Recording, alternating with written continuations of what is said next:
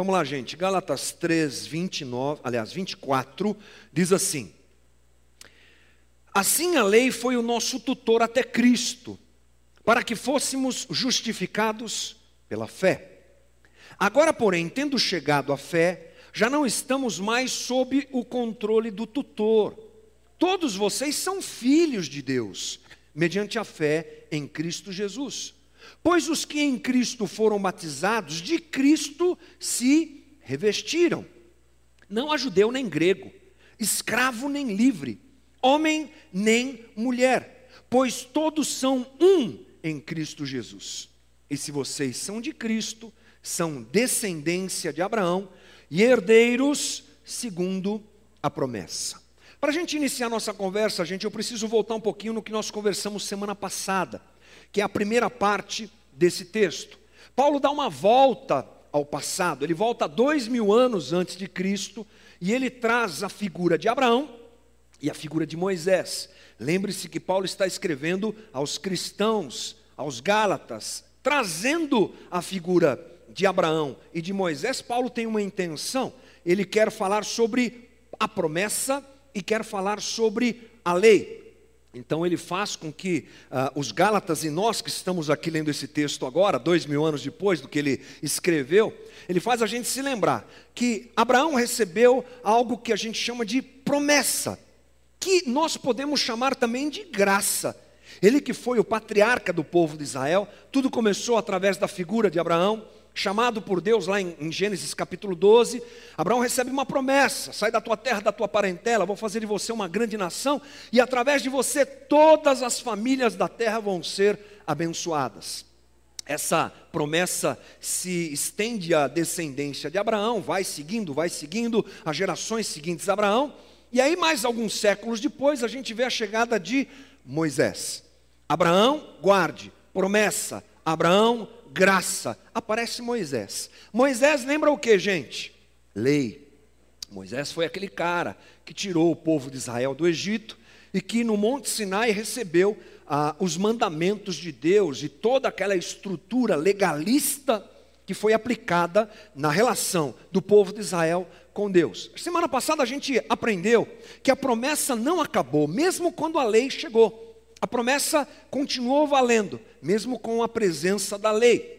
E que, na verdade, a lei deveria empurrar uh, o povo de Israel em direção à graça, em direção à promessa. Paulo fala sobre isso, a gente discutiu um pouquinho semana passada sobre essa situação toda, e agora a gente percebe que Paulo traz isso mais para um contexto atual, para ele que está falando para os Gálatas e para nós que estamos lendo esse texto, mesmo tanto tempo depois.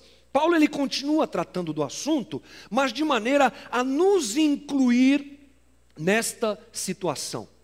Paulo quer que a gente entenda, aliás, queria que os Gálatas entendessem, e nós também devemos entender, que o progresso da promessa, através da lei, para o cumprimento da própria promessa, tem a ver com todo cristão, tem a ver com a gente. Essa história de lei, graça, não acaba ela continua valendo e a gente vai tentar entender melhor isso hoje. Ou seja, todos nós estamos dentro de uma entre duas situações possíveis.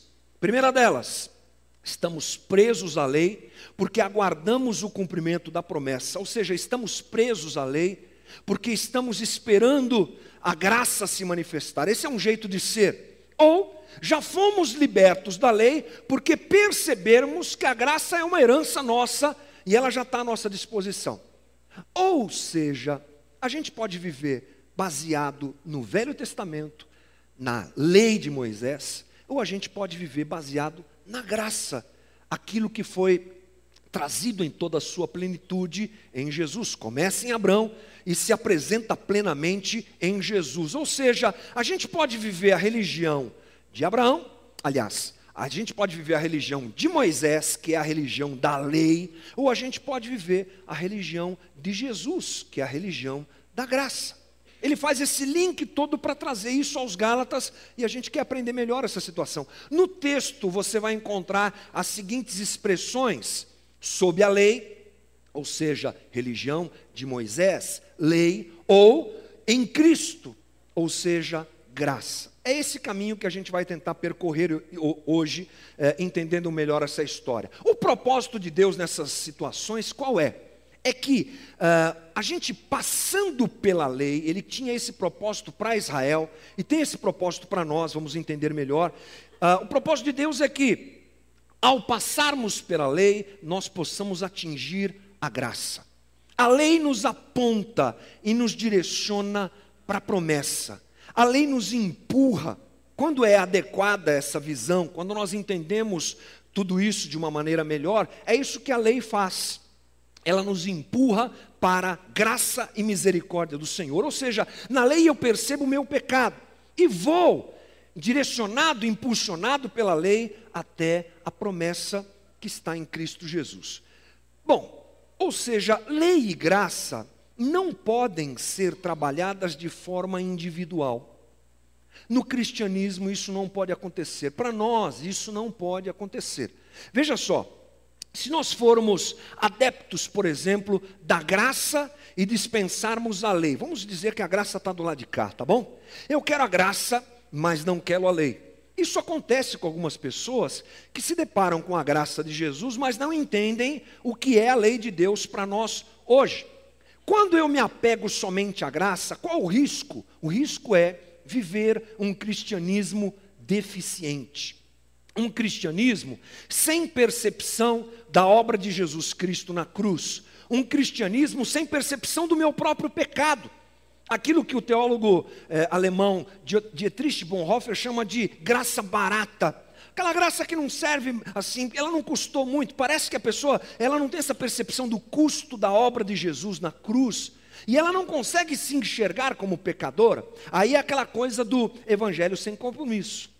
Vamos embora, Deus me ama, Deus é gracioso, a graça de Deus me visitou, é isso aí, Deus me ama, eu sou pecador mesmo, mas vamos embora, vamos continuar pecando e vamos andar. Ou seja, é uma deficiência, um jeito errado de encarar o Evangelho. Lembre-se, quando eu me apego à graça, sem olhar para a lei, é esse caminho que eu posso seguir e trilhar. Muita gente acaba se confundindo nesse aspecto e trilhando esse caminho. Mas o inverso também acontece. Vamos supor que eu me apegue à lei e despreze a graça. Hoje pode acontecer isso? Claro que pode. Claro que pode. Qual é a situação que me leva até isso? Uma heresia, aliás, é, me desculpe, eu preciso voltar no primeiro ponto, quando a gente se apega à graça e despreza a lei, há uma antiga é, heresia chamada antinomismo, a negação da lei em função da graça. Só uma, um adendo técnico aí, teológico, para você anotar. A lei não tem qualquer papel na vida do cristão, seu coração torna-se seu guia e a lei se torna dispensável. Antinomismo é o nome desse fenômeno, não é que acontece na vida da gente. Vamos voltar lá? Eu pego a lei, esqueço a graça. A lei sem promessa, a lei sem, sem a graça. O que é que isso gera na vida da gente? Um aprisionamento religioso servidão infeliz, Velho Testamento, jugo, que a gente pode até chamar de lamentável, um moralismo desnecessário. Eu me apego à lei, esqueço da graça. Tem a lei, eu vou cumprir a lei, eu vou ser uma pessoa moralmente intocável, vou ser a pessoa mais correta do mundo e desprezo a, a graça. Qual o nome disso, tecnicamente, dentro do, da teologia? Neo, neonomismo, Legalismo ou moralismo, a obediência não é uma evidência de fé e gratidão, mas uma tentativa de agradar a Deus. Ou seja, gente, a gente tem que prestar atenção nessas duas coisas: lei e graça. Ainda hoje é, ainda hoje, você vai entender por quê. Lei e graça. Eu passo pela lei, ela me mostra que eu sou pecador e eu sou impulsionado, empurrado para a graça de Jesus. Mas vamos esclarecer melhor como é que é esse negócio de lei e graça hoje. Vamos começar pela graça. A graça não é difícil, né, gente? Graça é uma coisa mais fácil para a gente, apesar de termos uma dificuldade de entendê-la, é, conversar sobre ela não é muito complicado, defini-la talvez não seja tão complicado. Graça é o quê? Morte de Jesus em nosso lugar. Graça é o quê? Favor imerecido. Graça é o quê? Uma inclinação divina em favor do homem. Aquela coisa que fez, que faz Deus nos amar, apesar de um monte de coisas. Apesar do nosso pecado, da nossa fragilidade, da nossa rebeldia, do desejo que a gente não tem de andar com Deus, apesar da gente querer ser é, sozinhos, é, autônomos na nossa caminhada, Deus se inclina a nosso favor. E mesmo nós, não merecendo nada, somos alcançados pelo Senhor. E nós temos o registro bíblico, não só uma vez, mas algumas vezes, que essa é uma ação que Deus faz na vida da gente. Paulo nos diz lá em Efésios 2:8, pois vocês são salvos pela graça por meio da fé. E isso não vem de vocês. É dom de quem, gente? De Deus. Não sou eu que posso me salvar, é Deus que me alcança em sua graça e misericórdia absoluta. Que bom, não é? Isso é graça. Tem estresse, a gente às vezes tem dificuldade para entender porque Deus ama tanto a gente, mesmo a gente sendo o traste que a gente é, mas graça é isso aí, não tem muito o que falar. Lei. Agora a lei a gente precisa entender melhor. Eu acho que até essa definição a gente deveria ter feito um pouco mais atrás, mas eu não me, não me atentei para essa situação. Mas vamos pensar sobre lei hoje. O que, que é lei? Que, que lei é essa?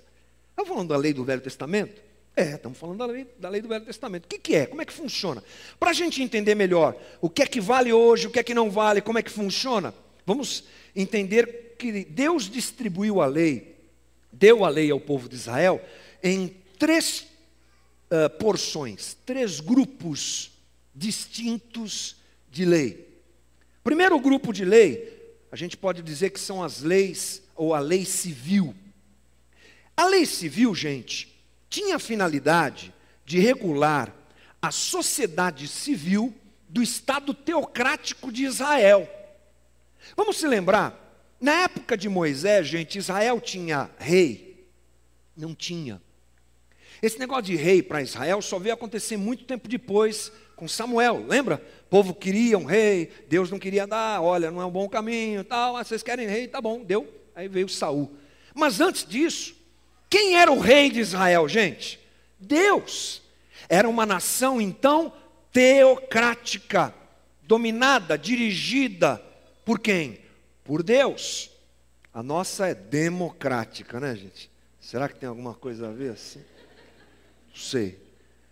Mas enfim, esse conjunto de leis, essa lei civil, serviu para quê, gente? Serviu para regular a maneira de Israel ser nação. Como é que eles iriam se é, corrigir como é que a sociedade de Israel funcionava. Era para isso. Por exemplo, uma pessoa que cometia um crime, como é que faz? No caso lá, dependendo do crime, morte, apedreja, faz um monte de coisa. Impostos, taxas para manutenção do templo, tinha que ser regulamentado. Como é que acontecia as, as relações comerciais? Um cara que dava um calote no outro, como é que faz? não tinha esse tipo de, de estrutura que nós temos hoje, então chama a pessoa, tem que ofertar, pagar a culpa pelo pecado, uma série de coisas. Regulamentava então a forma da sociedade de Israel ser. Isso não tem nada a ver com a gente. Não se aplica hoje. Não tem nada a ver conosco.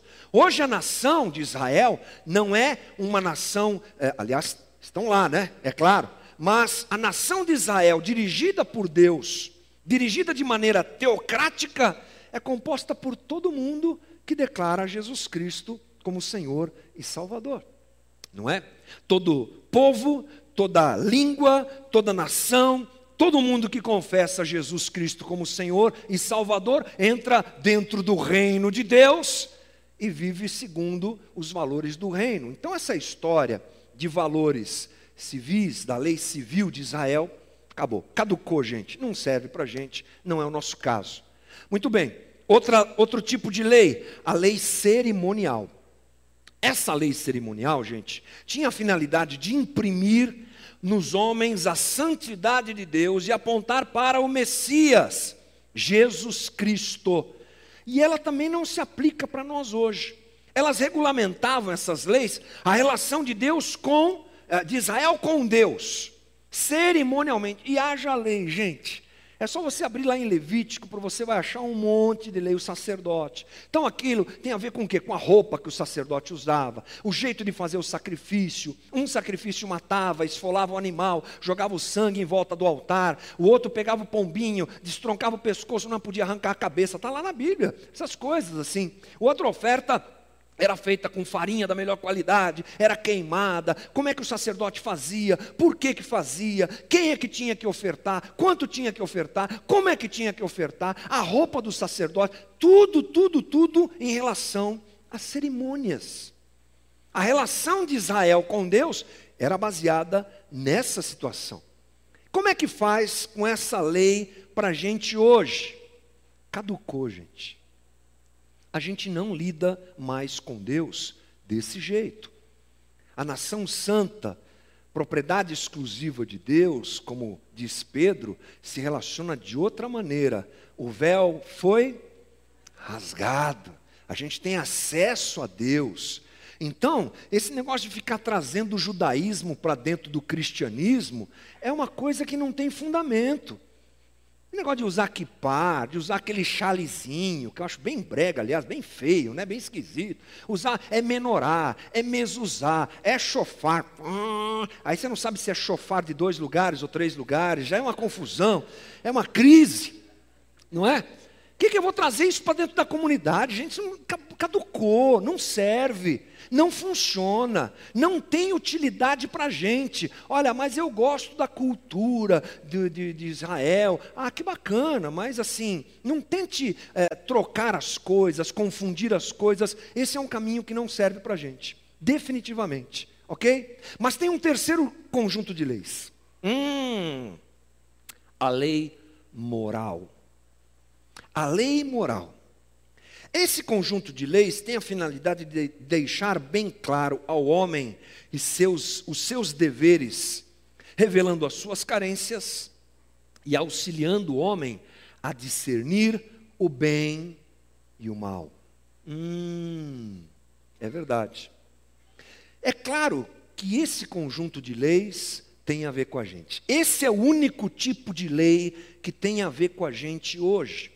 Então nós, presentes e vivendo aqui na época da graça, quando a gente fala a lei de Deus para nós hoje, é essa aqui.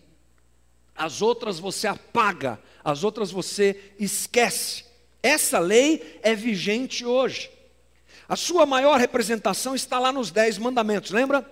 Moisés sobe no Monte Sinai, recebe as tábuas. O primeiro jogo de tábuas é quebrado por raiva de Moisés, porque o povo de Israel fica lá, levanta o bezerro de ouro, aquela coisa toda. Mas Deus depois dá de novo as leis para Moisés. Então, essas leis têm validade. Agora, o mais incrível em tudo isso é que Jesus cumpriu completamente esses três conjuntos de lei. Então a gente pode dizer, queridos, no, uh, nos referindo a esses três conjuntos de lei, o seguinte: em Jesus, a lei civil perdeu a validade, a lei cerimonial se esvaziou, e a lei moral, ela transbordou na sua intenção. Lei civil, miou, acabou. Lei cerimonial se esvaziou, porque agora Jesus morreu, o véu foi rasgado. Lei moral aumentou transbordou. Isso é, é o que nós precisamos pensar. Quando a gente fala na época da lei, hoje, aliás, quando a gente se refere então à lei hoje, a essa situação que a gente deve pensar. Por que, que a gente deve pensar que essa lei moral transbordou? Porque Jesus disse isso e nos ensinou. Vamos conferir isso? Mateus 5,17. Não penseis que vim revogar a lei ou os profetas. Não vim para revogar, mas vim para cumprir. Muito bem. Novo Testamento, grego, palavra cumprir, quer dizer o que, gente? Está aí na no telão. Tor, tor, é, tomar cheio, completar, preencher até o máximo, fazer abundar, tornar pleno, completar, fazer completo, em cada particular, tor, tornar perfeito. Vamos reler o versículo agora pensando desse jeito? Não penseis que eu vim acabar a lei acabar com a lei é, ou com os, ou os profetas. Não vim para acabar, mas vim para transbordar, para fazer plena. Como é que Jesus nos dá essa, esse conceito de lei plena, transbordante? Ali em Mateus ele fala muito sobre isso. Vou ler alguns textos de Mateus para a gente conferir. Mateus 5, 21. Vocês ouviram o que foi dito aos seus antepassados: Não matarás. E quem matar estará sujeito a julgamento. Mas eu lhes digo que qualquer que se irar contra seu irmão estará sujeito a julgamento. Transbordou, gente? Transbordou. Agora não é só matar. Agora, se eu odiar um pouquinho, já estou pecando. Né? Mateus 5, 27. Vocês ouviram o que foi dito? Não adulterarás. Mas eu lhes digo: qualquer que olhar para uma mulher para desejá-la, já cometeu adultério com ela em seu coração. Transbordou ou não transbordou, gente? Transbordou. Mateus 5,38, mais uma. Vocês ouviram o que foi dito: olho por olho, dente por dente. Mas eu lhes digo: não resistam ao perverso. Se alguém o ferir na face direita, ofereça-lhe a outra face. Mateus 5,43. Vocês ouviram que foi dito: ame o seu próximo, odeie o seu inimigo, mas eu lhes digo: amem os seus inimigos e orem por aqueles que os perseguem. Transbordou, gente. A lei moral é mais profunda do que aquela descrita lá nos Dez Mandamentos. Ela ganha uma amplitude gigantesca, imensa. E essa, essa é a lei que hoje deve estar em nós. Essa é a lei que o profeta Jeremias, eh, usado por Deus, é claro, declara que estaria no nosso coração. Olha só Jeremias 31, 33. Esta é a aliança que farei com a comunidade de Israel depois daqueles dias, declara o Senhor.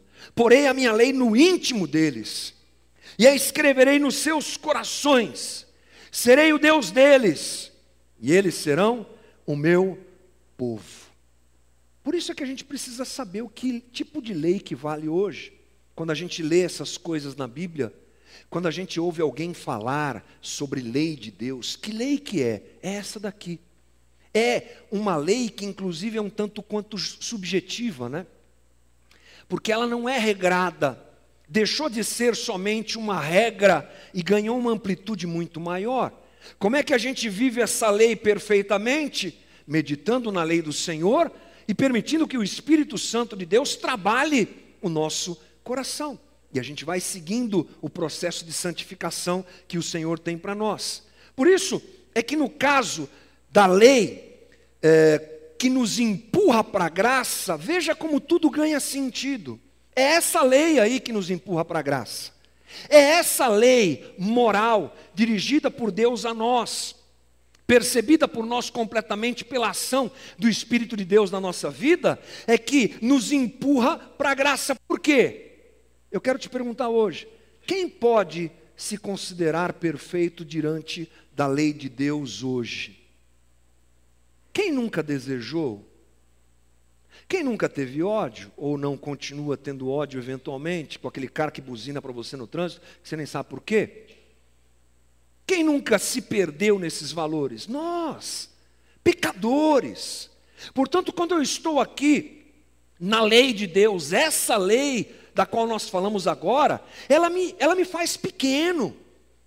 É para isso que ela serve para me fazer perceber que eu sou falho mesmo, que eu sou errado mesmo, que eu não presto mesmo que daqui a pouco, por mais que eu deseje, eu estou praticando aquilo que não deveria praticar, pensando aquilo que não deveria pensar, desejando aquilo que não deveria desejar. Não é à toa que Paulo dá um grito desesperado, lá em Romanos capítulo 7. Miserável homem que eu sou. Por quê? Porque ele percebe que a lei de Deus revela a sua maldade. E ela só serve para isso revelar a maldade do homem e empurrar o homem para os braços de Jesus.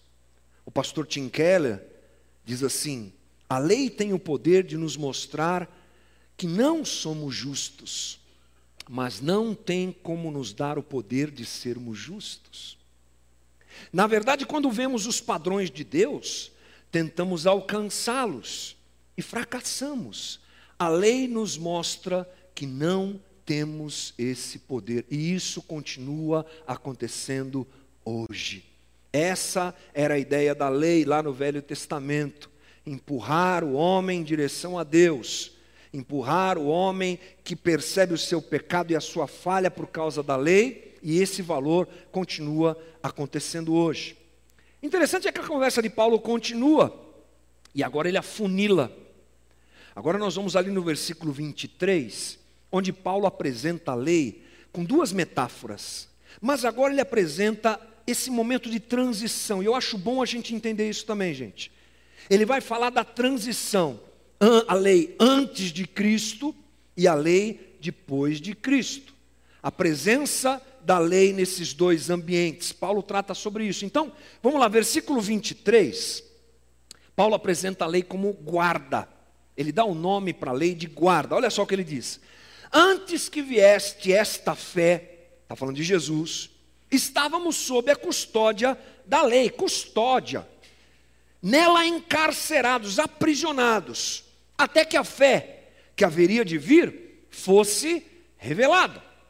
Então, Paulo está falando daquela lei de Moisés, lá do Velho Testamento, que encerrava, que guardava, que prendia. A, a, a, ideia de Paulo é proteção de uma guarda militar, esse é o termo que ele usa aqui no grego.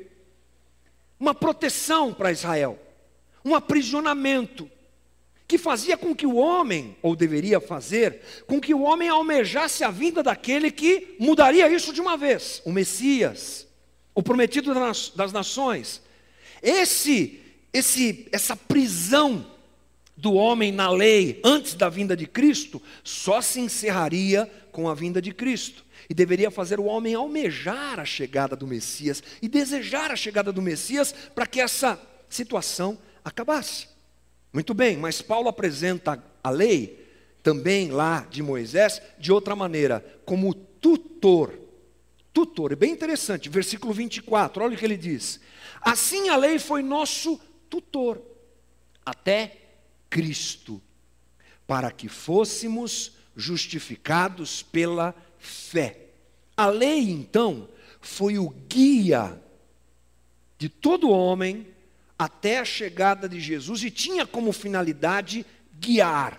A palavra tutor usada aqui, palavra grega pedagogos, tem a ver com aquilo que a gente já conhece. Pedagogia significa literalmente tutor, guia, guardião, principalmente de crianças. Paulo usa esse termo porque era uma coisa comum naquela época uh, os pais escolherem um escravo bastante confiável, um escravo da confiança da família, e dar a ele a condição de tutor, pedagogos. E esse escravo, ele guiava as crianças, não só cuidando, mas cuidando, não só é, zelando no dia a dia, levava para a escola, trazia aquela coisa toda, mas guiava, mas dava a direção, supervisionava os filhos para os pais, dirigia e até dava umas palmadas, até punia. Esse era o papel do tutor. A lei, nesse sentido, é que ela deveria ser vista e, e compreendida por Israel. Lembre-se que Paulo está escrevendo aos Gálatas, está se dirigindo também aos judaizantes, aquele pessoal que queria fazer os Gálatas, ou até chegaram a fazer os Gálatas voltarem à lei. Paulo está explicando, vocês não entenderam. A lei guardou Israel com o objetivo primeiro de fazer Israel desejar Jesus, o Messias. A lei ensinou Israel e dirigiu como um tutor até a chegada de Cristo. A lei acabou, a finalidade da lei se cumpriu em Jesus. O interessante é que em ambos os casos a gente percebe uma podação, né? uma coisa assim de opressão. Guia, tutor, está me tratando como criança, está me guardando. Essa é a ideia da lei, essa é a ideia da religião de Moisés. Esse é o jeito de ser da religião baseada na lei. Lembre-se que nós estamos falando sobre essas duas coisas, a importância dessas duas situações. O caminho da lei sempre vai ser, gente, escravidão. Sempre vai ser uma relação impessoal com Deus. O povo de Israel não tinha relação com Deus.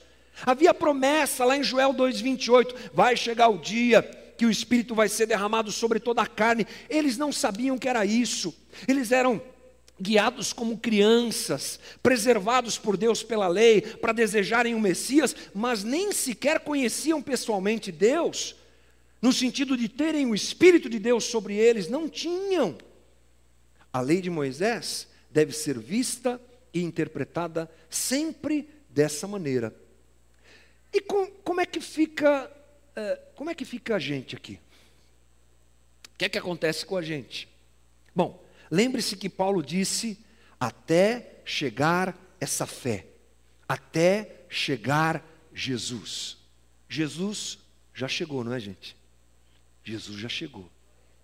Olha o que Paulo diz no versículo 25: Agora, porém, tendo chegado a fé, já não mais estamos sob o controle do tutor.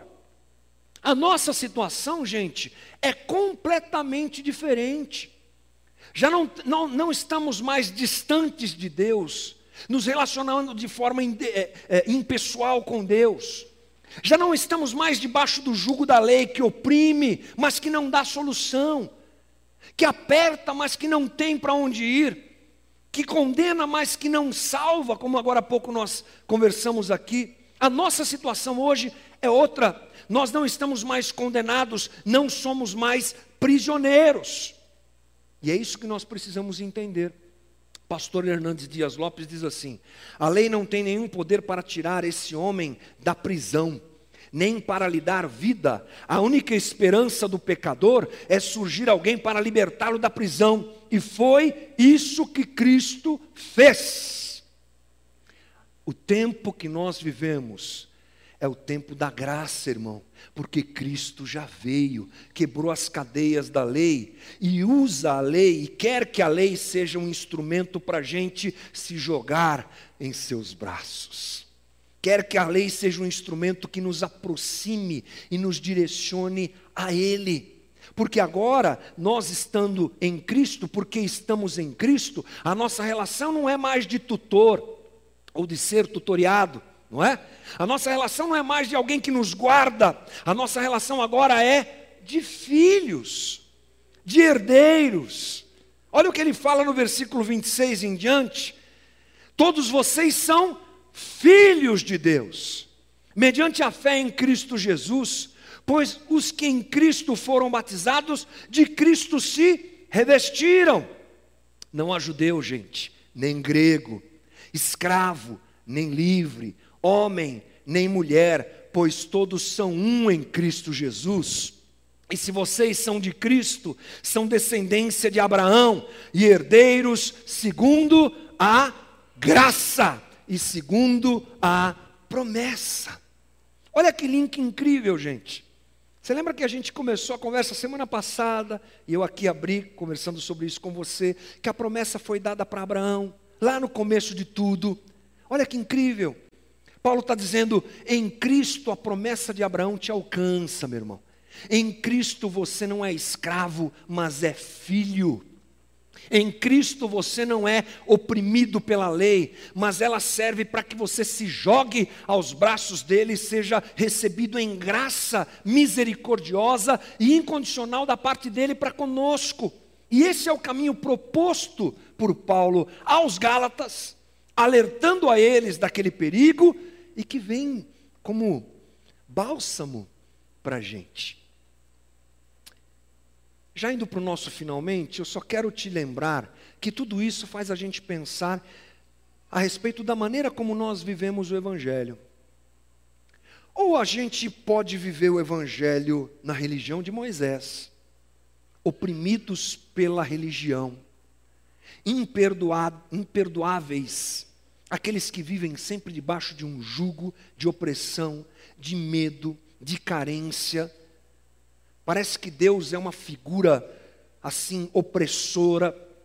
O Zé Bruno tem uma ilustração muito interessante. Ele diz que para alguns Deus é um homem que está segurando um grupo de jacarés bem bravos assim. Na hora que você peca, ele solta o jacaré em cima de você para arrebentar com a tua vida. Esses são aqueles que vivem na lei que se percebem pecadores, porque somos, mas não vem a graça, não vem o amor, não vem a, a paixão de Jesus em nos resgatar das trevas para a sua maravilhosa luz. Esse é um jeito de viver. Duro, viu, gente?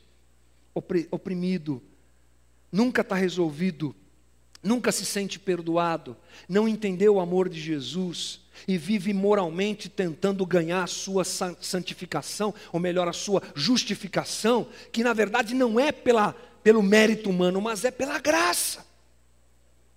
O outro jeito de viver é ser alguém não comprometido com a lei no sentido dessa lei que nós conversamos hoje. É o vai da valsa. Tudo bem, pode ir embora, moderninho, tem problema, liberal, não é tanto assim, não precisa ser tão capacho assim, não precisa ser tão santo assim, essa história de santificação não é tão séria assim. E o que a gente percebe nessa conversa de Paulo é que essa transição precisa acontecer sempre. Eu percebo na lei a minha fragilidade, percebo na lei a minha limitação e vou para a graça, todo dia, me refugiando nesse amor, me refugiando na religião de Jesus e não na religião de Moisés. Porque a lei me mostra a minha incapacidade de ser perfeito, mas me direciona para a graça de Jesus Cristo. Eu espero que você tenha compreendido isso. Porque esse é um caminho maravilhoso que nos liberta profundamente das ações de tanta coisa que estão hoje em dia oprimindo as pessoas, dentro do cristianismo que muita gente se propõe a viver. Hoje meu convite é para você escolher o teu caminho. Religião de Moisés, religião da lei, religião da opressão ou religião de Jesus, da liberdade, da graça, do amor incondicional, do cumprimento da promessa de Abraão que atravessa tanto tempo e chega até a gente. A minha opção é a religião de Jesus. E eu espero, sinceramente, que a tua também seja, em nome de Jesus. Nós vamos para a ceia. E é um momento muito bom para a gente celebrar a ceia, né?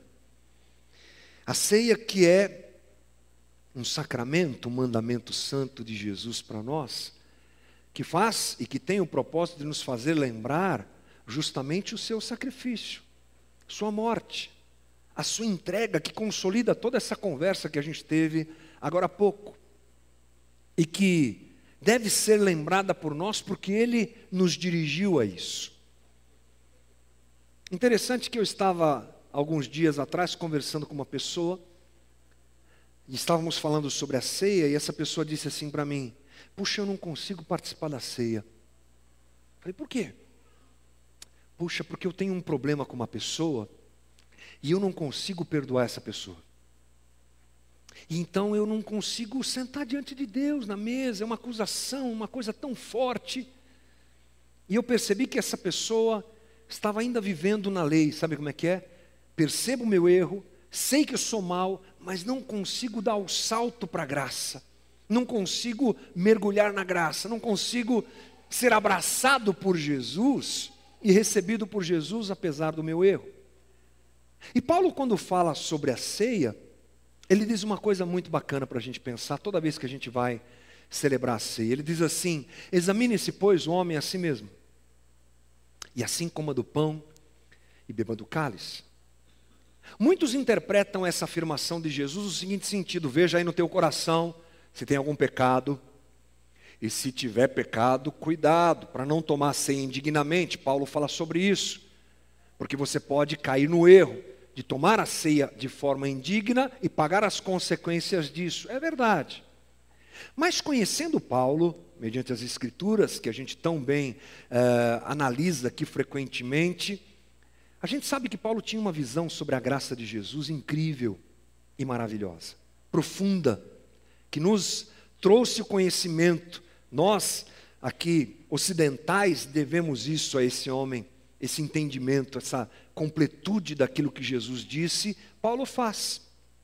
E Paulo, com certeza, queria ensinar ao pessoal da igreja em Corinto, que era uma igreja problemática, O pessoal fazia uma bagunça na hora da ceia, eles não estavam nem aí, não comiam em casa para vir comer na ceia. Você imagina a bagunça que era? Paulo dá uma bronca neles nesse aspecto e diz assim: não faça de qualquer jeito, faça com um desejo de ser corrigido, de se corrigir diante de Deus.